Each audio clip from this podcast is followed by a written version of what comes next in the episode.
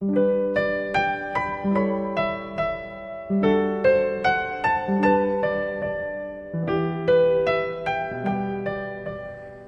过寇乃馨的演讲，别对爱的人飙狠话。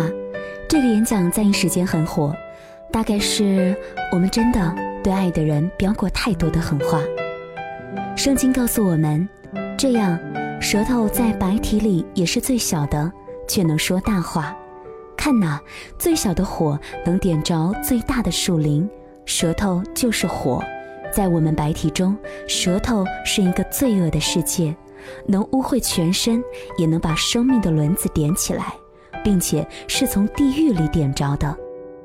往往一个很会说话的人，也很容易说狠话，能伤害到谁呢？无非是伤害到所有在乎我们的人、爱我们的人。嘿，你好，我是李小妖，用声音陪你度过一段温暖的睡前时光。其实想想看，我也说过狠话，说完不到五分钟就会后悔。可是怎么办呢？舌头总是不听话。比你的思维要快上好几步，刀子嘴豆腐心，我们常常形容这样一类人：明明怀揣着一颗善意的心，却总是说不出动听的话。看到凉爽的一篇文章，既然豆腐心，何必刀子嘴？今晚和你来分享。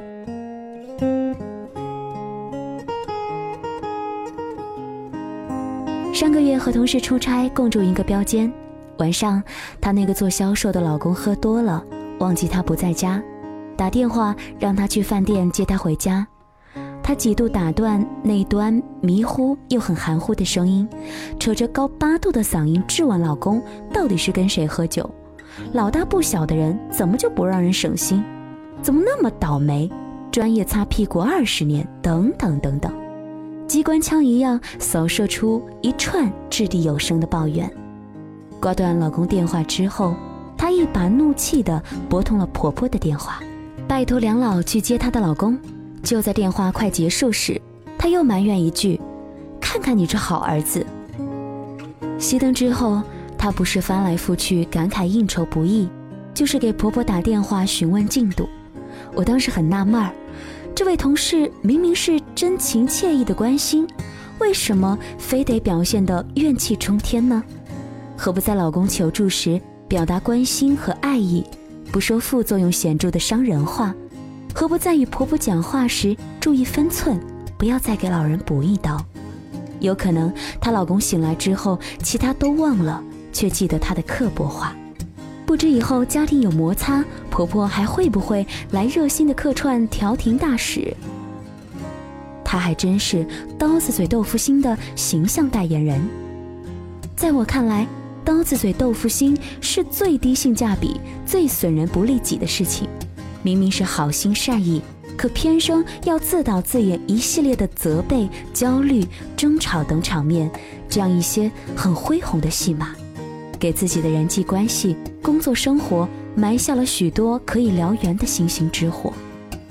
其实我身边有不少刀子嘴豆腐心的活体注解。作为女生，她们说话的前缀常常就是。我说话比较直，中间的内容让你不爽郁闷，却不好意思发作，只能强行忍耐，憋出乳腺增生。后缀常常是我这么说，那也是为了你好。看你面露难色，就问，开个玩笑，你还当真了？更有终极大招，跟你合得来才跟你说笑，仿佛他伤害了你。你不一笑而过，还是你的不识好歹了。像我这样的玻璃心，常常被屠龙宝刀嘴和小李飞刀口的姑娘虐到心塞。你身上尽力扬长避短、遮掩的缺陷，他分分钟当众揭发。你没有采纳他的建议，一旦结果不满意，他张口就是不听老人言，吃亏在眼前。遇到这类说话白目且带刺的人。我想，还不如自费的把蔡康永说话之道和演讲与口才全年的核定版送给他，说个笑。此外，自己还必须光速的把收藏夹里命名为“速效救心丸”的鸡汤文默念一百遍，作为心理建设。刀子嘴豆腐心，真是一种诡异的逻辑，分裂的人格。嘴里的话语不应该是内心想法的映射吗？真正善良的人，说话时会以己度人，换位思考，己所不欲，勿施于人；而尖牙利齿、得理不饶人，朝着对方软肋发起语言攻势的人，谈何心地柔、宅心仁厚呢？据我总结，那些一贯是绝情谷的刀子嘴豆腐心们有两款：一种是没有自知之明，别人这样对他，他也复制反馈，认为刀光剑影的讲话才是感情深；另外一种是意识到刀子嘴是一种暴力，可情绪一来，先发泄完再说，事后反省才捶胸顿足。这类人恃宠而骄，会差别化对待。越是亲近的人，越是说话不经大脑。说到这里，小妖忽然想到，我们的刀子嘴其实只是能够伤害到身边人。那些不在乎你的人，你就算是个毒蛇，大概也伤害不到他。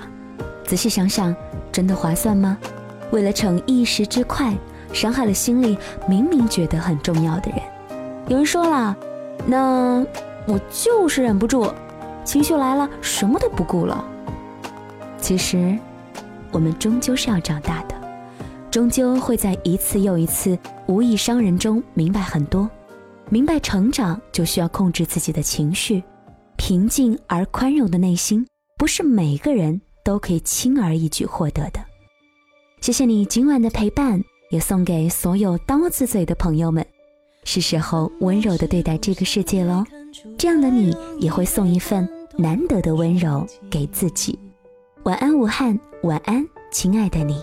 我比较喜欢现在的自己，不太想回到过去。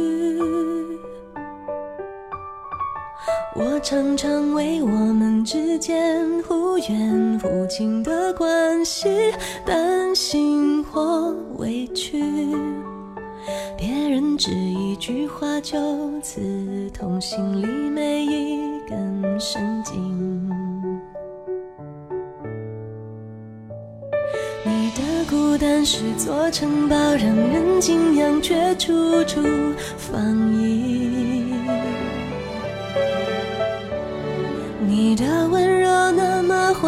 小心翼翼，脆弱又安静。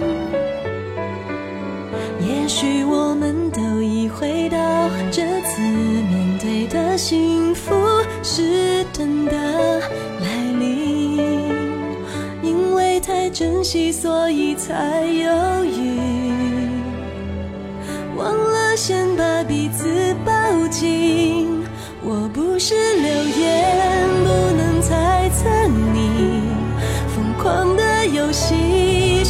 谁